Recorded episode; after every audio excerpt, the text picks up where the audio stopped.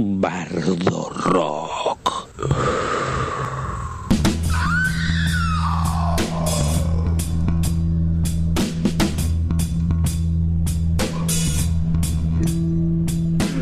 Esto es Bardo Rock, de la pluma a la púa.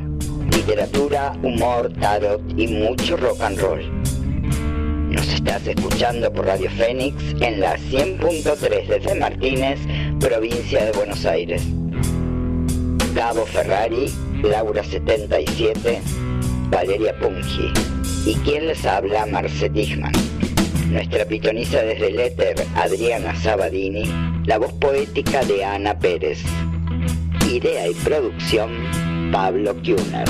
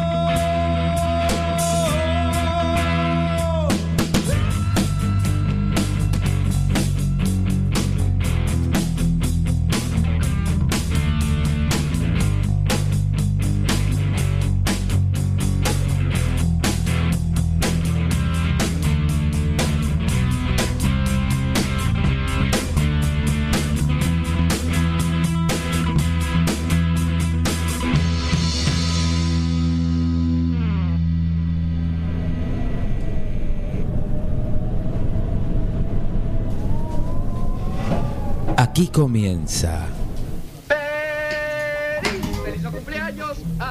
el mejor programa, el que marca un antes y un después en la radiofonía argentina. Esto es Bardo Rock y... Feliz, feliz no cumpleaños te doy a mí, a tú, a mí. Por el día con dos tazas de buen té. Feliz, feliz no cumpleaños.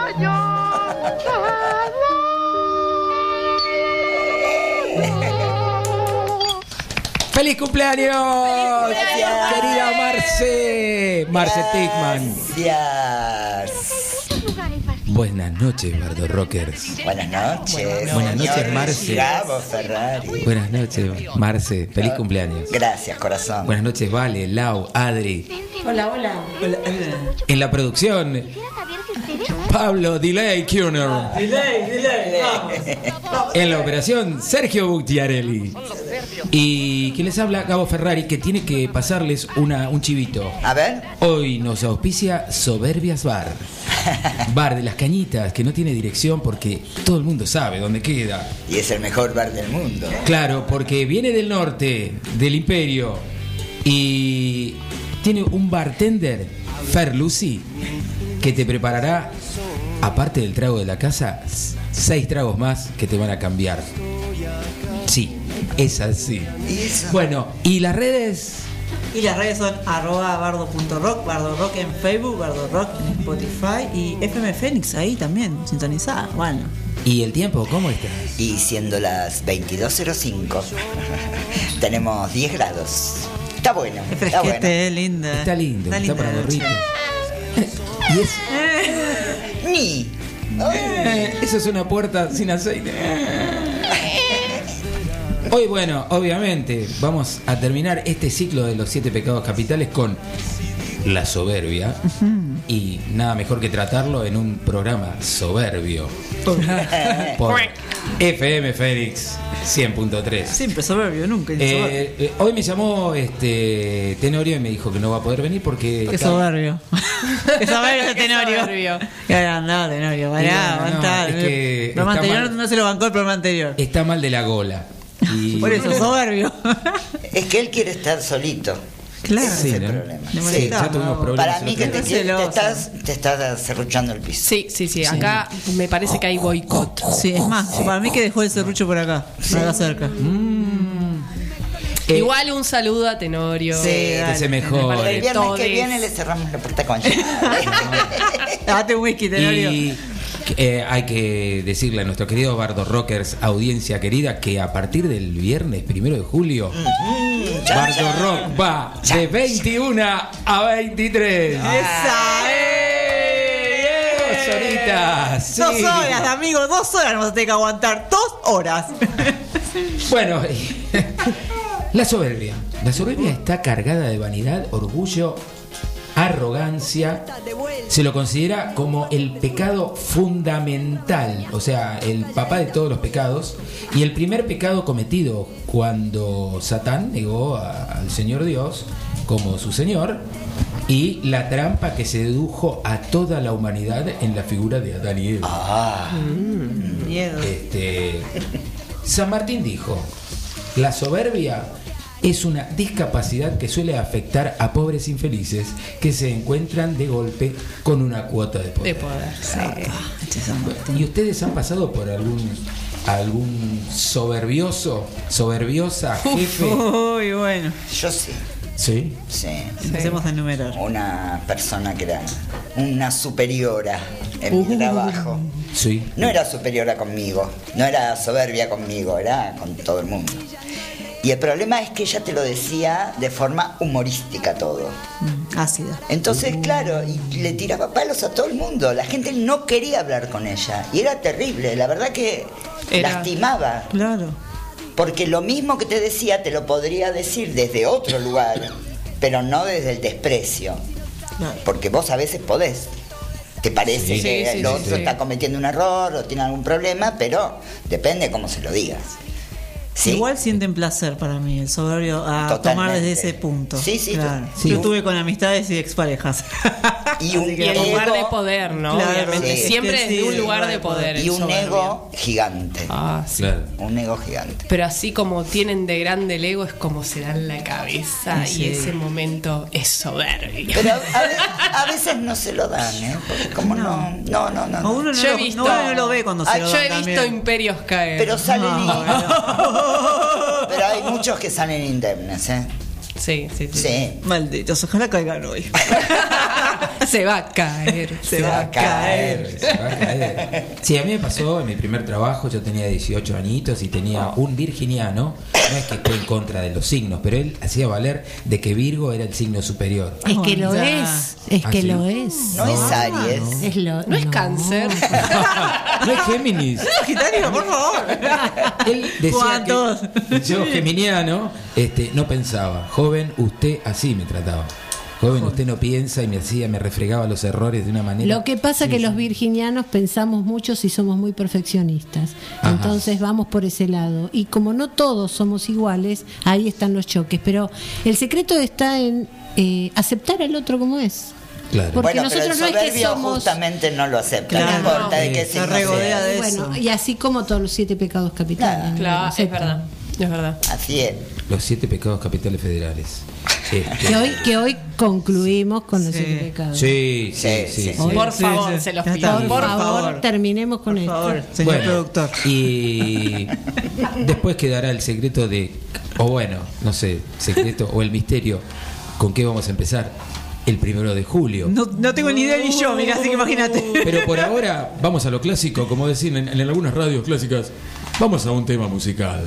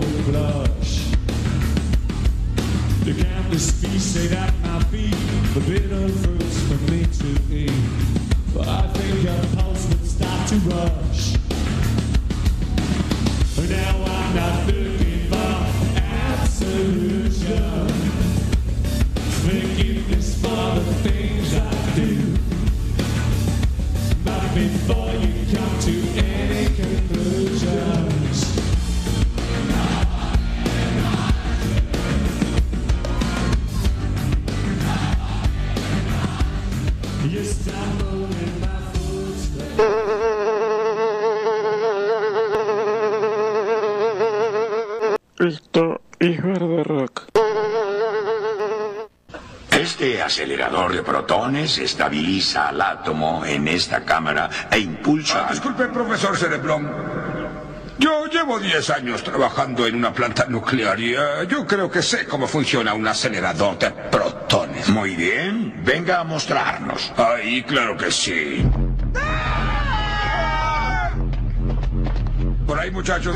Homero, nadie te culpa por el accidente, pero te convendrían algunas asesorías externas. Yo mismo revisé. Sería feliz si todo el mundo te siguiera y tu decir produjera lo que otros fueran. Si fuera así como vos, sería este un mundo mejor si fuera así como vos,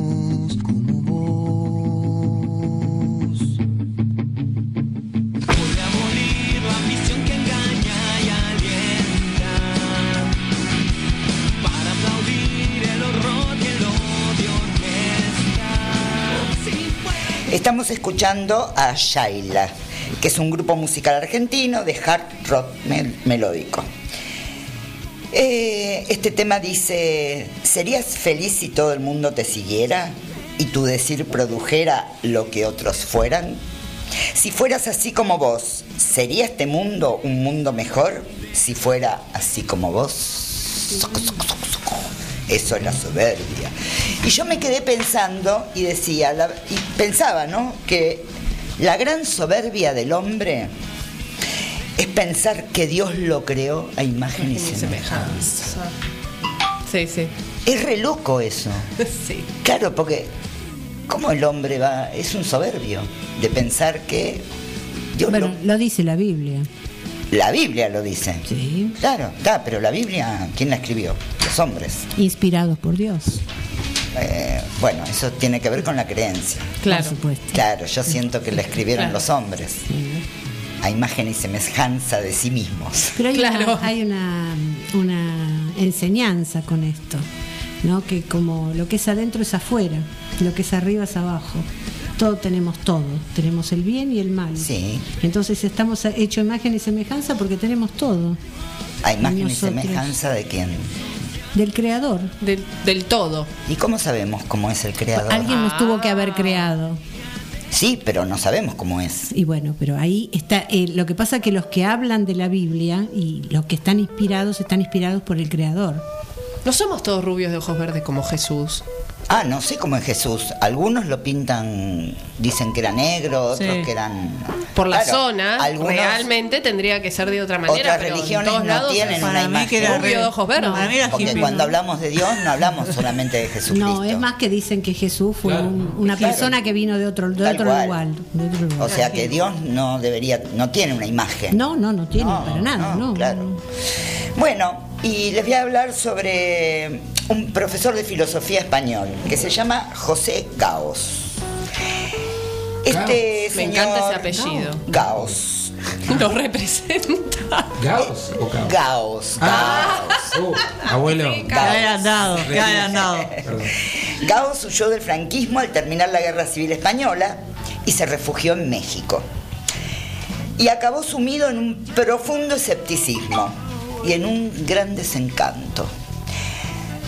Él mismo explicaba que después de haber creído en un montón de expresiones filosóficas, terminó entendiendo que ya había agotado todas las experiencias y que era incapaz de aceptar como verdadera ninguna escuela de pensamiento.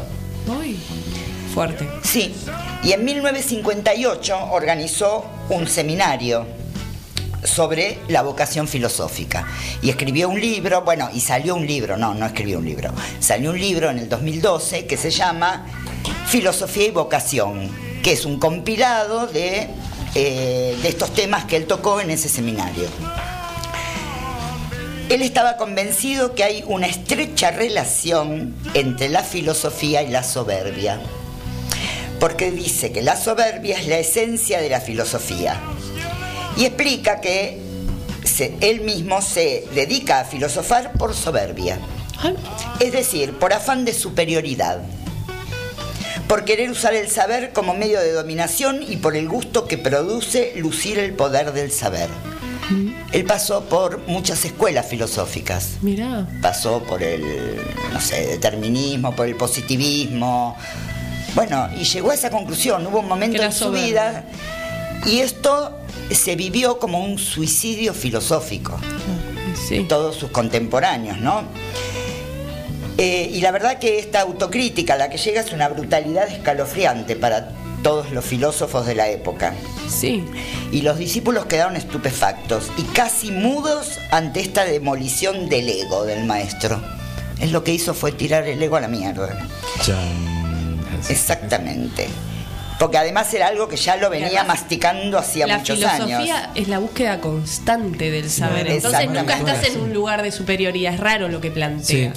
No, no, él lo que dice es que los filósofos lo hacen por soberbia. Claro. Porque se sienten superiores al resto. Eso a él. Es lo que plan- le él llegó a esa le pintó conclusión. a él. Entonces, hay un filósofo y un escritor y, y un jesuita de ese año, que es contemporáneo a él, que le hace una crítica a esto. Y dice que si los filósofos y por extensión los intelectuales pierden el aliento y en el medio que los, y en el medio que los rodea no corren vientos que hinchen sus velas, la cultura puede entrar en decadencia. Más vale, dice, correr el riesgo de que proliferen personajes hinchados con fuelles de lisonja a que la sociedad se quede sin pensadores. Totalmente.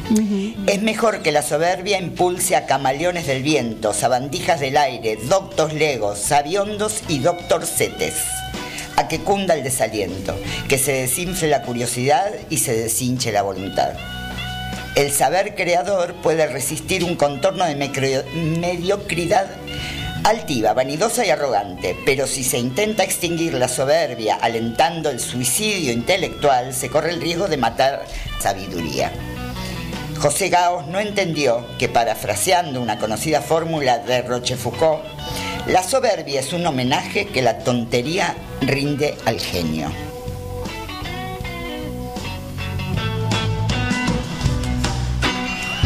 Rápido esto. No sé cuánto tiempo va.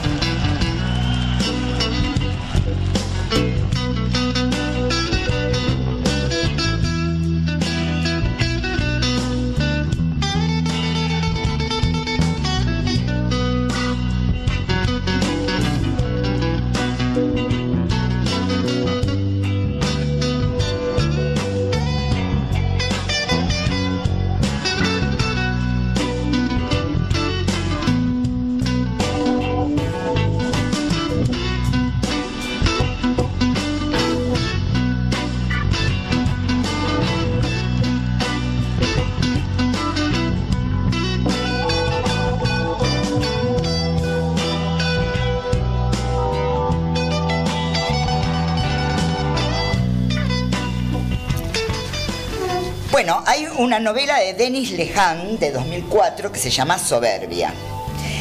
Y Clint Eastwood dirigió la película que seguramente todos vieron, Río Místico. Uy, sí. Bueno, se inspiró Tengo en el esta. banner. Es buenísima, sí, Sí, es hermosa. buena película. Muy buena.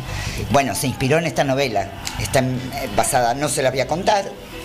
No, el no, que no. no, la vio No la vi todavía. se la perdió. Véanla, Entonces por la favor. tienen que ver. Sí, sí. Porque habla mucho de esto, de la soberbia, de. Ay, es muy dura. Sí. Muy dura, pero es muy hermosa. Muy buena. Bueno, y les voy a contar la historia de Narciso, que era un ególatra empedernido. En el apogeo del imperio griego había un joven que se llamaba Narciso, que era hijo del dios, no, no importa de quién era. Era un joven alegre y además hermoso. Y todas las mujeres, las griegas en esa época, enloquecían por Narciso. Pero Narciso no les daba bola, porque Narciso se veía a sí mismo y nada le venía bien, despreciaba a todas las mujeres. Eso por un lado, estaba Narciso. Y después estaba Eco, que era una ninfa. Esta ninfa decían que tenía la voz más hermosa y más dulce y que podía articular las más bellas y bonitas palabras jamás escuchadas. Pero resulta que sobre Eco caía una fatal maldición. Era, que era la esposa de Zeus, estaba muy celosa de esa ninfa. Entonces la maldijo, quitándole su voz y provocándole que solo pudiese articular la última palabra de la persona con la que estaba conversando. Y Eco trató de agasajar a Narciso. Pero Narciso, como la despreció, se fue al bosque. ¿Y qué hizo? Porque como ella no podía hablar, le transmitió a los sonidos del bosque para que se lo transmitieran a Eco todo el amor que ella sentía. Pero ¿qué pasó? Narciso se mofó de todo esto. No le importó. Claro, ¿cómo era posible que alguien se enamorara de él con lo hermoso que él era? No había nadie mejor que él. Con lo cual, Eco se fue, se quedó en una, en una cueva, tristemente hasta el día de su muerte, y enamorada. Murió de mal de amores. Pero antes de morir, la musa esta, Eco, le pidió a Némesis, que es la deidad de la venganza y la justicia divina que maldijo a Narciso, enamorarse únicamente de su propio reflejo. Bien ahí. Y ahí fue cuando Narciso un día fue al río, fue a refrescarse y a tomar agua y vio su imagen en el río. Se acercó tanto porque se enamoró de ese hombre hermoso que estaba viendo que se ahogó. Y a, a las orillas de ese río nació una flor blanca con un perfume amarillas y blancas. El narciso. El que es el narciso. Y bueno, Chan Chan. Y después, bueno, hay un montón de personajes soberbios, pero lo vamos a dejar para otro programa. Sí, la mitología griega está llena de Es hermoso, es hermoso. Conclusión, Sí, aguanten hermoso. Némesis. Sí. aguante Némesis. Re re jodido. Probablemente en su pueblo se le recordará como cachorros de buenas personas que hurtaban flores para regalar a su mamá y daban de comer a las palomas.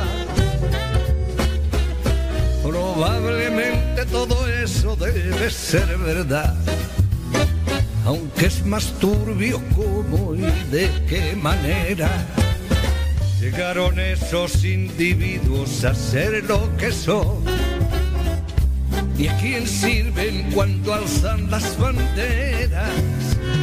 Hombres de paja que usan la colonia y el honor para ocultar oscuras intenciones. Tienen doble vida, son sicarios de...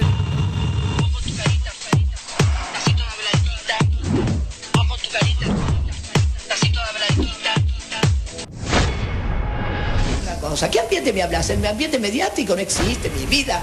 Yo no siento que nadie me deja de lado, cada vez estoy más alta. ¿Qué me importa el ambiente a mí? El público no me deja de lado, me idolatra tipo eh, la difunta Correa, la santa de las tetas.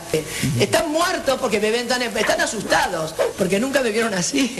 porque yo era la Moria Divina, que sigo siendo más, regia que los deja hacer, pero por cabeza, por, por vamos a divertirnos un rato, pero no lo arreglo más en un programa de televisión dándome piquitos. Eso fue una época, fue divertida, la pasamos, nunca ya. Ahora, te metí, te colgás de mis tetas, te colgás de esto, te colgás de mi nariz, yo me cuelgo de tu sábana y te saco toda la mierda afuera. No me jodan, porque yo los conozco a todos. Entonces yo no voy a soportar que se vengan a darme consejos a mí. ¿Quiénes son? ¿Quiénes son? Sos tan vulgar, tan vulgar, tan vulgar. Yo escucho Bardo Rock. Yo escucho Bardo Rock. Yo escucho Bardo Rock. Vamos por más todavía. Todos escuchamos Bardo Rock. Bardo Rock. Y ahora, cine de bardio, aquí, en Bardo Rock. Sí, acá cine de barrio. Pero antes quiero hacer un paréntesis. Qué buena la columna de Marce Tickman. Soberbia. Está. Soberbia. Tuvo soberbia. Y de 100% paso- soberbia. De paso, eh, un tal Fernando Javier Moisá, desde Varadero, te saluda en tu cumple y te dice te queremos mucho. Ay, gracias, Moisá. Bueno, y hoy, Cine de Barrio, vamos a empezar con este sobredosis de guiones e interpretaciones soberbias. The Magnificent Amberson, de Orson Welles, año 42, o traducido Soberbia. Película que contaba con la actuación de Joseph Cotten y Ann Baxter y considerada una de las mejores películas de Hollywood. Es la segunda de Wells después de El Ciudadano Kane. Y bueno, el argumento trata sobre una familia adinerada eh, de Indianápolis, de clase muy alta, y la soberbia en cada uno de los personajes juega una, una cuestión importantísima. Así, soberbia, pero a raudales. A raudales, sí, con la pala. Para repartir. Para repartir. Después, justamente, y hablando de Orson Welles, eh, se me ocurrió que es una muy buena película donde trata la soberbia entre dos personajes, que es Wells y eh, un tal Herman Mankiewicz, que se llama Mank, la película, porque Mank le decían a este tipo, Mankiewicz, que fue el guionista de El Ciudadano. Está en Netflix. Y justamente, eh, bueno, en el papel de Mank, eh, Gary Oldman. Ahí ro- la rompe, la. Actorazo. Y la soberbia es el motor de esta película porque justamente ante las presiones de no publicar el guion, que era el tema, eh, justamente la vida de un tal William Hertz, que era un poderoso de los medios, ¿no? La, vi- la, la, la vida de Mañeto, ponele, ¿no? Y entonces Mañeto te dice, te trata de bajar la caña por donde pueda, te quiere dar porque vos vas a ventilar todo. Sí. Pero a su vez, Wells y este se disputaban la importancia. Uno por el guionista, que yo le, doy crédito, le das crédito al guionista, pero el otro era el director y el generador de la, de la idea. Entonces, claro. la soberbia ahí entre dos muchachos que fue nominada al Oscar, creo que le dieron el Oscar qué año al mejor es? guion. Mank es del 2020. Ah, mira. Y está en Netflix, está buenísima. Hay que ver. Y ahí te muestran cómo los dos quedaron yo soy. No, yo. No, yo. No, yo. Yo. Bueno. Y, y vamos a una película argentina, Luna de Avellaneda, del 2004, Ah, de lindo. Campanella. Soberbio. Bueno, sí, también, sí, sí. Buen director, pero Muy buen este, director. este, Juan José, a ver. Y cuenta la vida y suerte de un club de barrio hackeado por la crisis y la lucha por mantenerlo en pie y la soberbia de uno de los diri- un dirigente municipal que se cree que es el el crack de la política, que lo hace Fanego, muy bien, Fanego. muy bien. Y bueno, ahí la lucha de este tecnócrata, me encantó el que, el que escribió una de las críticas, tecnócrata devenido en funcionario, este, que decide que lo mejor es vender el club y hacer un casino. Bueno, Fanego, el funcionario, Darín y Morán, eh, Eduardo Blanco y Silvia Cutica. Eduardo Blanco. Sí, una selección. Es. Sí, Muy sí, buena, sí, muy buena. Este, y bueno, es así, cortita. Y quería poner una frase de Clarice Lispector referente a la soberbia que dice: Un día será el mundo con su impersonalidad soberbia contra mi extrema individualidad de persona. Pero seremos uno solo.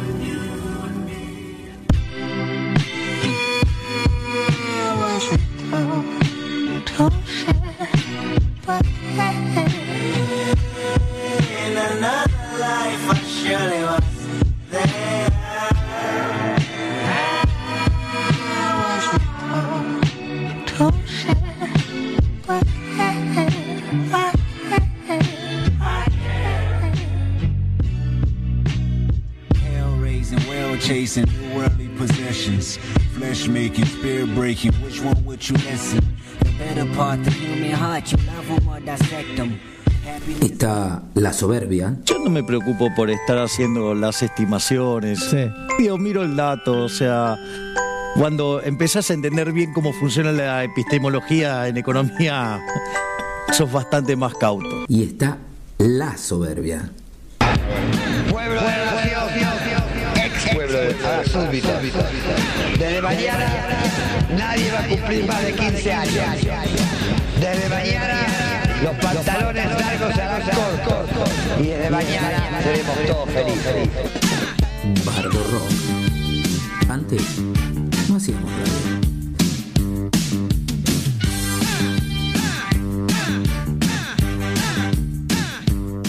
Sin hilo, un espacio donde la palabra se besa, se fusiona, se pega, se enciende con la música, con los discos, con los recuerdos, con los sueños. Rock y literatura. Rock y Laura 77. Ya pasamos mil batallas, ahora somos guerrilleros. Estoy con en la detrás, quemando el mañanero.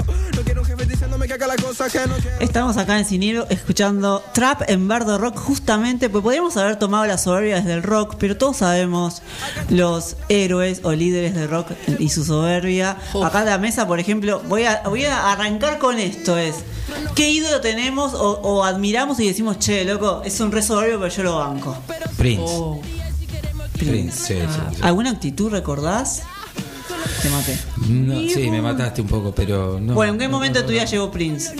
Y llegó en los 90. Llegó ya yo gran, más grandecito, pero me voló la cabeza. Y bueno, me voló la cabeza. andarías pero el tipo- buscando algo ahí. Sí, sí, pero el tipo me, me mataba cuando leía las notas de él, que el tipo era el yo, yo, yo, yo. No, pero además tiene Y una él- fisonomía una- de cara, él, Sí, sí, la que actitud. lo marca totalmente. Cuando Claro. tienen el mentón hacia afuera, Ah, ¿sí? esto de Ah, sí, mirá. Bien, vos Adri tenés algún ídolo ahí, alguien, o algún momento que digas, che, este era re soberbio, yo lo admiraba, lo veía en la en tele este o. momento no lo registro, pero bueno, qué sé Sí, yo. a mí me Te va a Hay un aparecer montón, ahí. sí. A mí me pasa que cuando admiro mucho a alguien, si es como que no me importa si es soberbio o no. Claro. ¿Entendés? Es más para los medios de comunicación, quizás eso, o No que sé, demuestran. qué sé yo, para el psicólogo, no me importa. Ya se acaba. Claro.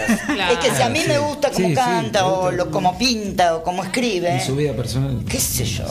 Y bueno, Uno no sé. admira esas Bien. cosas. en Y sí, porque no, no podés, este, las Estar en esa no somos perfectas, claro. nadie es Estar perfecto. juzgando. No, no se puede juzgar si todos tenemos defectos. Bueno, pero ahí entra, entra una- un buen debate que es la soberbia es este entrar en un debate de justificarle la soberbia al artista, no. No. Es como es. Sí, No. como Claro. es. Sí. Vos vale, tenés alguno ahí. Y el indio, Mm, mi mansión, ¿no? Lucas, Vivo en- no. son, Claro. eran sobre. ¿Es Lucas muy era- soberbio? Sí. Pero lo que pasa es que uno banca esa actitud en el rock también, porque hablábamos fuera del aire con Gabo. ¿Por qué al rock se le exige humildad como en la cumbia, por ejemplo? En la cumbia si está si es humilde está bien. Claro. En cambio en el rock no. En el rock el rockero tiene que ser soberbio y reventado. Sí, es verdad. Pero uno la admira y uno la apropia, por ejemplo, para contar y entrar un poquito en esto también, en lo que es el rock y la soberbia. Tenemos a Axel Rose quemando la bandera argentina Sí. en pleno menemismo.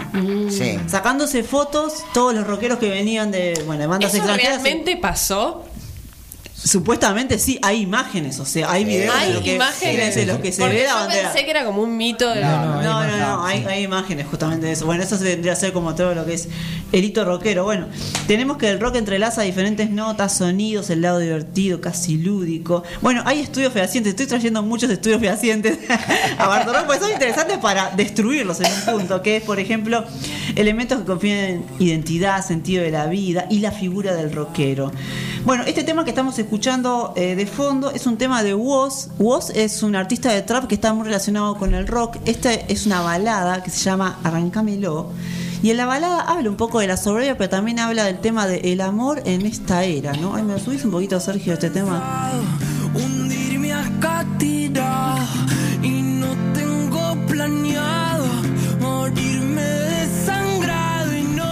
Tengo planeado morirme desangrado. Alto soberbio el pibe. Pará, che, mirá, vos me estás haciendo mierda, pero no del todo. Y esa es una buena actitud que adquiere incluso eh, el trap en esto. Pero volviendo un poquitito al rock. El rock también fue pasivo para algunos, callado, pero también mostró eh, mucha guerra, mucha fuerza en todo lo que es el rock en Latinoamérica, la conciencia social. Bueno, en estos días o por esta era, y quizás para, algunos se nos mantiene un poco lejanos, eh, el trap, Trueno, por ejemplo, decía, te guste o no te guste, somos el nuevo rock and roll niño. ¿Por qué? Porque el trap es una música que se está escuchando mucho ahora, la escuchan mucho los jóvenes, los grandes también la, escuchamos desde lejos, y está mostrando algo que el rock ya lo dijo en un momento, rock quizá ahora no tenga mucho que decir. De hecho, eh, reivindicamos acá el rock en Bardo Rock, pero estamos hablando de artistas que ya dejaron un legado, y dejaron el legado en estos pibes que están diciendo cosas. Entonces la rabia del rock alternativo, el beat de la música urbana. Bueno, y hay mucha referencia en Charlie también, porque Charlie también estuvo bardeando un poco ahí una, una pica entre Duki, que es un artista de trap, y el tema de, de la música, la pista. Bueno, antes los músicos tomaban una guitarra, ahora dicen que los pibes estos no, pero sin embargo vos no suena de la música, claro, bueno, tocás autotune. Bueno, bueno. Papo. Papo. Papo también, claro. Toca. Pero también tenemos, por ejemplo. Conseguiste un laburo honesto. Es buenísima esa. Sí. No, mal, pero bueno, pero tenemos a Bizarrap, por ejemplo. Que Bizarrap hoy en día es un artista que une todo a todo un montón de, de la camada del nuevo trap o del sí, del trap justamente. Acá tenemos una versión con eh, Residente, en la que bardea de No, una Residente forma. también, Residente, eh. bueno, Residente ya viene con una historia con el reggaetón y el, el rap, pero se prende en esta nueva movida de contestarle a través de canciones a otro, que es Balvin, creo, y en esta canción lo bardea con una altura. Súmelo un poquitito. con mantequilla, apuntando al horizonte con un rifle sin mirilla. Mientras hablo solo como Don Quijote, con espuma de cerveza en el bigote, esperando a que estos hot dogs salgan del Y de ahí- como un brote. Ahí estamos escuchando ¿no? cómo le contesta a otro que eh, incluso si lo que hemos llevado al folclore argentino sería la vieja payada. Claro. O los viejos que se, que se decían cosas en las canciones, en la cumbia villera también sucedía, en el rock, ¿por qué no? Entonces, lo que nos lleva esta, esta nueva camada de música justamente es tomar algo del rock, pero decirlo de otra forma. Que bueno, eh, hace unos años mm, era la pelea de gallos, de, lo- de los pibes decían cosas y se juntaban en las plazas y de ahí salen todos estos artistas. Entonces, el rock no deja también de ser un paradigma dentro de esta música popular o dentro de, bueno, para muchos el folclore. Hay muchos rockeros que se tiraron también al folclore, Sí. toman el folclore y lo versionan de nuevo. Pero bueno, lo interesante de, de toda esta movida es que eh, se ampara un poco lo que fue la vieja cultura rock. También el sexo, las drogas, la discordia con la autoridad, la creación del mundo propio, el mantenerse real, jugársela toda, la renuncia a jefes y horarios, la credibilidad barrial, la escuela de la calle, la pasión futbolera, la honestidad, la corrupción política, la esquina como galería de arte, la guerra de Malvinas, la denuncia, el gatillo fácil, los ñeris, la pandilla, la ropa sucia y el olor a escabio. Son todas cuestiones que el rock enarboló y defendió en viejas épocas, pero que hoy lo trae el trap y lo traen estas canciones que van sonando. Vamos a escuchar una de Duki en la que se define también como si fuera un jugador de fútbol y habla de la soberbia. Esta soberbia me encanta.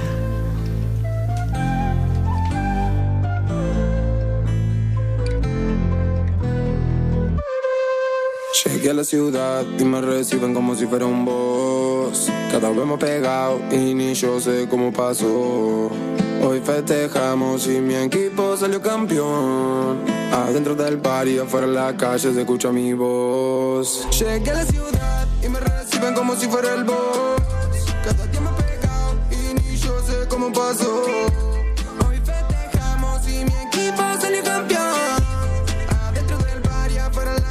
Escucha mi voz. Bajé de show a las 12 y llegué a Argentina a las 6. Un vino Malbec de Mendoza para matar la sed. Fumo una kush del espacio que hace que me pesen los pies. Aprovechame ahora donde estoy, no sé a dónde voy después. Yo nunca sé lo que va a ser de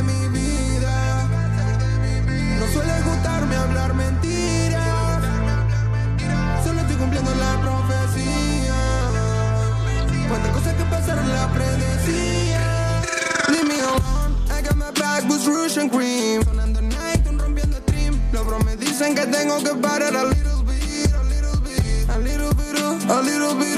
Yo no le dejo ni a little bit. Famosa tiro, Robert De Niro, dólar en un giro from Miami Beach. Ropa nueva pa' mi pana y la mitad me la regalan. Ah. Bardo Rock, de la pluma a la púa. Escúchanos desde y cuando quieras por Spotify.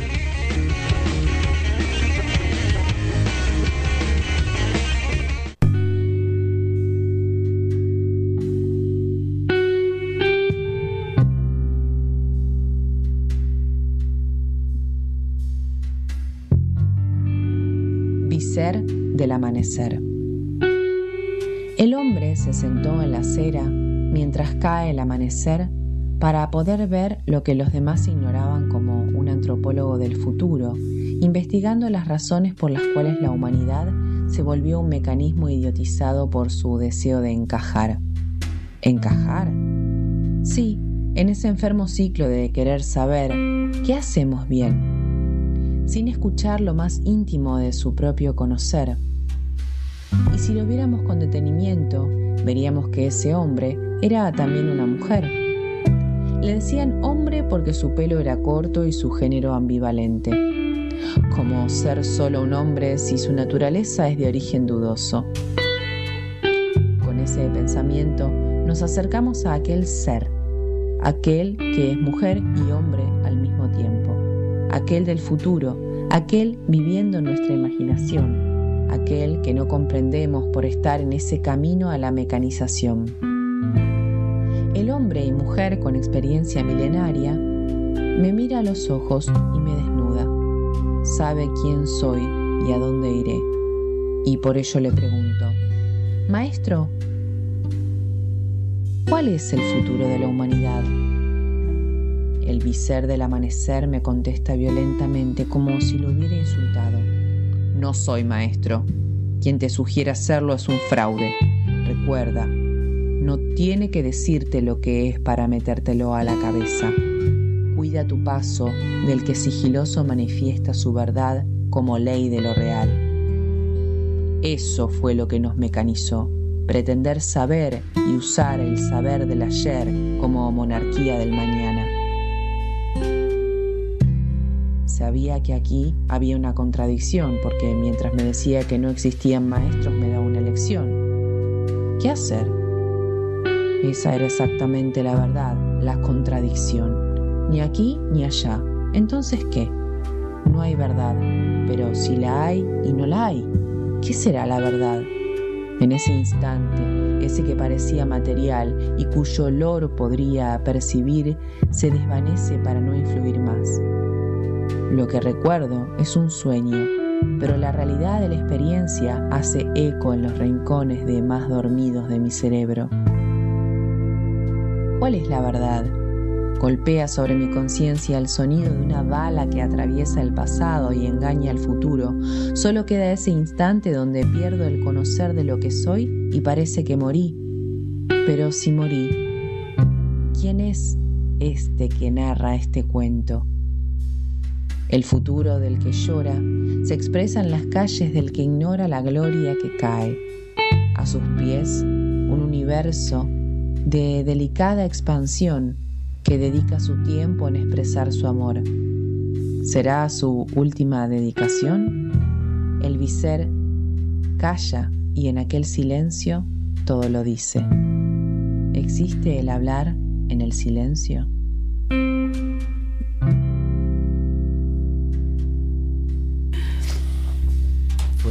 Vícer del Amanecer de Lina Ru en la voz de Ana Pérez.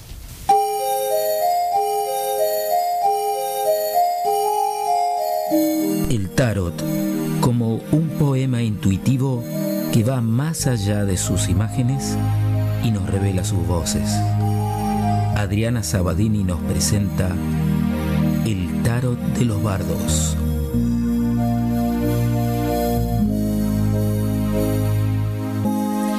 Hola chicos, chicas, ¿cómo les va? Hoy vamos a hablar de la soberbia. Y bueno, en la carta que sale como, como para la soberbia se me ocurrió buscar y es el emperador. Otra vez yo, yo. Te digo, Mimi, que yo nunca me equivoco. No parece ser el teatro. Pero te digo que, que te acabo de decir que yo nunca me equivoco. Según las cartas, eh, usted lo hace bastante seguido, ¿eh? ¿Pero qué dice? Pero disculpen, señoras. Señoritas. Señoritas. Ah, bueno, bueno, usted, eh, eh, a usted, no, Pitoniza, a usted no. Ah, bueno. Eh, a estas dos señoras, digo, bueno, señoritas, quería, se- eh, quería explicarles que están interrumpiendo tu columna. ¿Eh? ¿Pitoniza? Sí. ¿Escuchaste eso, yo, yo? Uy, Justo lo que estábamos necesitando. ¿Pero qué decís, Mimi? Vos lo estarás necesitando. Yo no, mi querida. Yo, yo, dale. Para saber por qué no viene nadie al espectáculo. Aunque tenés razón. No hace falta ser vidente para intuir la causa. Tarotista, chicos. Otra vez con el problema del cartel Mimi. Otra vez con el problema del cartel Mimi. Te lo pido por favor. Para mí está perfecto y representa totalmente lo que queremos decir. ¿Te parece, yo? Representa totalmente lo que queremos decir. ¿Te parece? Representa totalmente Yo creo que no se entiende. lo que queremos decir. Totalmente. Me parece que sí. ¿Cómo van a saber dónde y cuándo venir a vernos? ¿O qué vamos a presentar siquiera? Si en el cartel solo hay escrito en rojo y dorado tu nombre con una letra espantosa y una imagen de tu lóbulo izquierdo con esa gargantilla horrenda que te heredó tu abuela. ¿Horrenda? ¿Me estás diciendo horrenda a mí? ¡Oh, oh! Horrenda es tu actuación, mi querida. Por eso no viene nadie. Y ese cierre patético que haces cuando cantás a capela, que suena como, como a, ¿viste el chihuahua resfriado? ¿El chihuahua mm, difónico? Bueno, así sonas. Ay, Sí, Eso es lo que te falta a vos, querida, oído. Y le sobra ese cartel de mierda. ¿Oíste? Bueno, tranquilas, señoritas. Ya que me interrumpieron y siguen acá, voy a leerles la fortuna. Pero antes les voy a aclarar que no soy vidente, soy tarotista. También los puedo ayudar con, con el Reiki, con el Feng Shui, Para vos, nena, para que te con, tranquilices. con estética para el cuerpo y, Para fu- vos. y Para con una futura astrología. Pero eso, eso perdón, discúlpame, te hago una, una consulta. Em, eh, eh, ¿Vos podés revertir algo de toda esta situación que estamos teniendo con esta chiquita? Digo, porque quizás haciendo feng shui a la puesta en escena, ¿viste? Sacando un par de elementos negativos, algo, digamos, eliminando las malas vibras. ¿Qué me decís? ¿Qué me decís? Mira, yo te diría que acá las, las cartas le salió la torre y la muerte. La En realidad. Les acabo de tirar las cartas, chicas, y la torre viene algo muy estrepitoso y la muerte viene a hacer un corte. Así Ay, que yo, ustedes yo. piensen, piensen. Piensen qué les de- de- deparará el destino. Ay, nena. Para que piensen. Yo creo que habría que cambiar por lo menos ese cartel ridículo. Ay, deja hablar a las personas que saben, ¿viste? Bueno, chicas, se puede revertir. Yo empezaría con ponerle día y hora al cartel para que la gente sepa dónde y cuándo ir a verlas. Te dije que era lo del cartel. Ahora que estamos entre confidentes, tengo una grasita que me molesta, ¿viste? Ahí abajo, una retención de líquido. ¿Vos sabés qué puedo hacer? Bueno, podemos hacer un poco de criolipólisis. Y eso, ¿cómo se dice, no? ¿Cómo se come? Claro. Bueno, no, criolipólisis es un tratamiento que se usa para reducir eh, situaciones que no podemos reducir. Pancitas, colitas, piernitas, bracitos. No, está bien, no es para eso. Yo, yo, esta mujer no es una ilusionista. ¿Qué te pensás que es Harry Potter? No, es una simple muggle. Así que, más que magia, necesitaríamos un milagro. No estaría mal que te convirtieras de una vez, yo, yo, y empieces a rezar, querida. Rezar, sí, voy a rezar. Por vos voy a rezar. Por tu falta de talento. Eso sí que no se arregla con nada. Ay, ¿Qué vamos a hacer, nena? Ay, ¿qué vamos a hacer, Mimi? Tranquila, yo, yo. Tranquila, que te hace mal. Ya sabes que estas cosas te ponen nerviosa y te hacen retener líquido. Después no te podés mover porque se te ponen las dos patas como dos toronjas. Ay, yo no quiero comer más lenteja y, y garbanzo. Sabes que estoy podrida de comer pan lactales. eh, Ay, por Dios. Ya no sé qué condimentos poner para sentir un poco de sabor en mi paladar nuevo. Ay, no, no, no hay píldora que aguante. Ni saumerio tibetano que pueda tapar el aroma que emana de tu cuerpo, darling. ¿Acaso no, no, no me merezco yo, después de tanto esfuerzo, un buen bife de chorizo a caballo con papas fritas? ¡Mierda! Dios mío. Tranquila, yo-yo. Tranquila que te perjudicas. Ay, estás toda dura, yo-yo. Vas a terminar hundiéndote en el alcohol de nuevo. No hay algo que se pueda hacer, pitoniza. Bueno, se pueden dar unos masajes descontracturantes, relajantes, con piedras calientes. Muchas gracias, señorita Pitoniza, pues estoy toda contracturada. Me contracturé de golpe, ¿viste? Mimi, vamos, vamos, y hacemos una paradita en el chino a comprar un pico de oro blanco. Ay, por favor, no, yo-yo. Vamos, pero directo a la camucha, que tanto estrés me avejenta, querida. Ay, bueno, vamos, pero con el pico de bla- el- el blanco, porque tengo. Sí, por favor, el blanco. No creo sí. que la, la señora quiere. Bueno, entonces empecemos desde un principio y nos vamos a organizar un poco. ¿Qué les parece? Está bien. ¿Mm? Ya que las cartas en el tarot le salieron no muy buenas, que tienen que hacer un cambio profundo. Seguro. Después con el Feng Shui, que es eh, armonizador de ambientes, médicos de los ambientes, podríamos decir que podrían poner un carrillón facetado de cristal, podrían poner una fuente de agua para armonizar el teatro. Me para que lo del bien. Cuántas cosas lindas. Sí, quiero un carrillón. Yo también quiero. Y bueno, y también para completar, les podría decir que podrían hacer una visita al psiquiatra, eh, ¿no? Diría Sí, yo yo. creo, sí. Una, una psiquiatra, ¿les parece? Sí, un- Me parece que la voy a tener que llevar. Sí, la voy a tener que llevar a la. a la- vamos, nena, vamos. Vamos que te llevo. Vamos. No sé, no sé, no hay otra cosa que se pueda hacer. Mirá, sí, se puede hacer. Podemos hacer, ya que estamos en el solsticio de invierno, donde la noche es más larga. Qué Tenemos, eso. tenemos tiempo para meditar, para saber realmente qué es lo que queremos soltar. Y qué es lo que queremos soltar interna y externamente. Y qué es lo que queremos iluminar a partir de ahora, que los días van a ser un poquito más largos. Entonces podríamos sacar cuatro cartas donde la primera nos puede decir qué es lo que queremos soltar externamente, alguna relación, algún material que ya no nos sirve en nuestra casa. Yo quiero. Yo quiero sacar la primera Ustedes carta. tienen que sacar muchas cosas, chicas. Después, en la, La carta ropa, número dos, ejemplo, de mi deberíamos... Esas cosas hay que sacar. También, también. En la carta número dos deberíamos, ¿qué es lo que quisiéramos soltar internamente? Pensamientos negativos, alguna pena, algún resquemor, algo que tengo atragantado. ¿eh? El choripán. ¿Qué, pa- qué podríamos soltar? Ay, mira, tantas cosas tengo atragantadas. Atragantas con tanto. Después en la carta número 3 tendríamos que ver cómo podemos hacerlo, de qué manera. ¿Eh? A ver el arcano que nos sale, de qué manera podríamos hacerlo. Ah, ¿cómo desatragantarnos? sería? Exactamente. y en la bien, carta bien. número 4, porque les dije que eran cuatro cartas, Ujú. es que a partir de ahora que el sol, como les dije, irá creciendo, ¿qué es lo que yo quisiera empezar a iluminar? Yo quiero ser famosa. Entonces, bueno. Un poco más de luz en el Pero escenario se me puede vendría hacer, bien. se puede hacer un Pasa que ritual. no podés hacer nada sin talento. Chicas, escuchen, escuchen, se puede hacer un ritual muy lindo esta noche. Encienden una vela, ¿no es cierto? Agarran dos papelitos.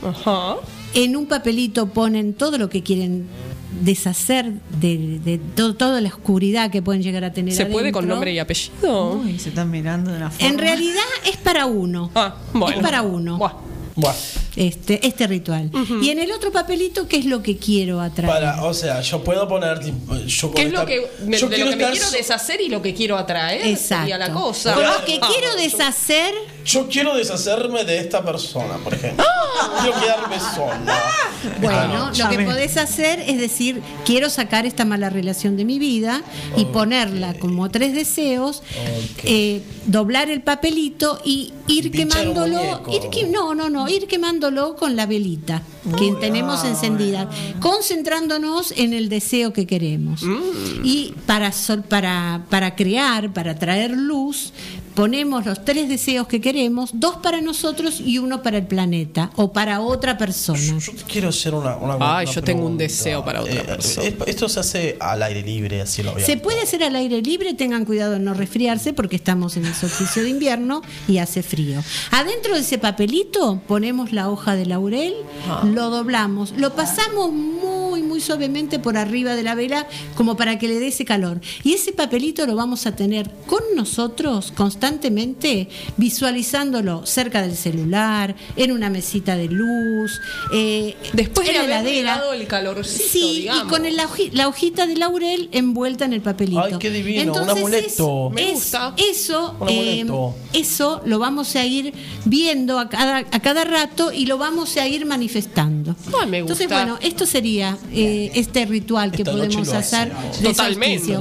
Ya, ya están saliendo de acá a hacer- hacerlo. Bueno, vamos, querida. Vamos, vamos, ese- no tenemos más nada que hacer acá. No, Bueno. no, la verdad que no. Me llevo un laurel. Esperemos ¿eh? que las cartas les salgan bien, como para que puedan ir manifestando todo esto que les Ahora, pasa. después del cierre, nos tiras las cartas. Pero igual vayan al psiquiatra, ¿eh? Vayan. Gracias. Me llevo el saguchito, gracias. Y yo el laurel. Chao, chiquis. Chao. Chao. Chao, chiques. Bueno, este ha sido nuestro último programa de, De una hora. del ciclo Los siete pecados capitales. Yo tenía un, como cierre un poemita, ¿no? Que se llama Bocas del Tiempo. A ver. De rodillas en el confesionario, un arrepentido admitió que era culpable de avaricia, gula, lujuria, pereza, envidia, soberbia e ira. Jamás me confesé, dijo. Yo no quería que ustedes, los curas, gozaran más que yo con mis pecados y por avaricia me los guardé. ¿Gula? Desde la primera vez que la vi, confieso, el canibalismo no me pareció tan mal. ¿Se llama lujuria eso de entrar en alguien y perderse allí dentro y nunca más salir? Esa mujer era lo único en el mundo que no me daba pereza. Yo sentía envidia, envidia de mí, como lo confieso. Y después cometí la soberbia de creer que ella era yo. Y quise romper ese espejo, loco de ira, cuando no me vi. Eduardo Galeano. Qué lindo. Bueno, un saludo te mandaron, Marce, desde Benavides. Fede y Maga, felicidades. Ay, gracias, chiquillos. Y en este que se ha dado la mano este programa, Esto fue. esto fue Bardo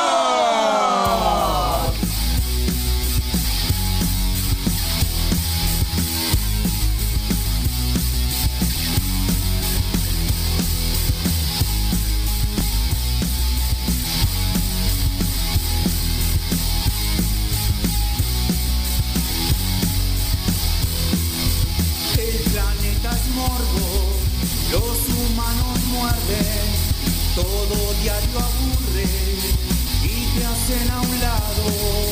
Pasa la cocina, la radio prendida, todas las hornallas que se incendiaron. Bardo rock, bardo rock, bardo rock. Desde Martínez.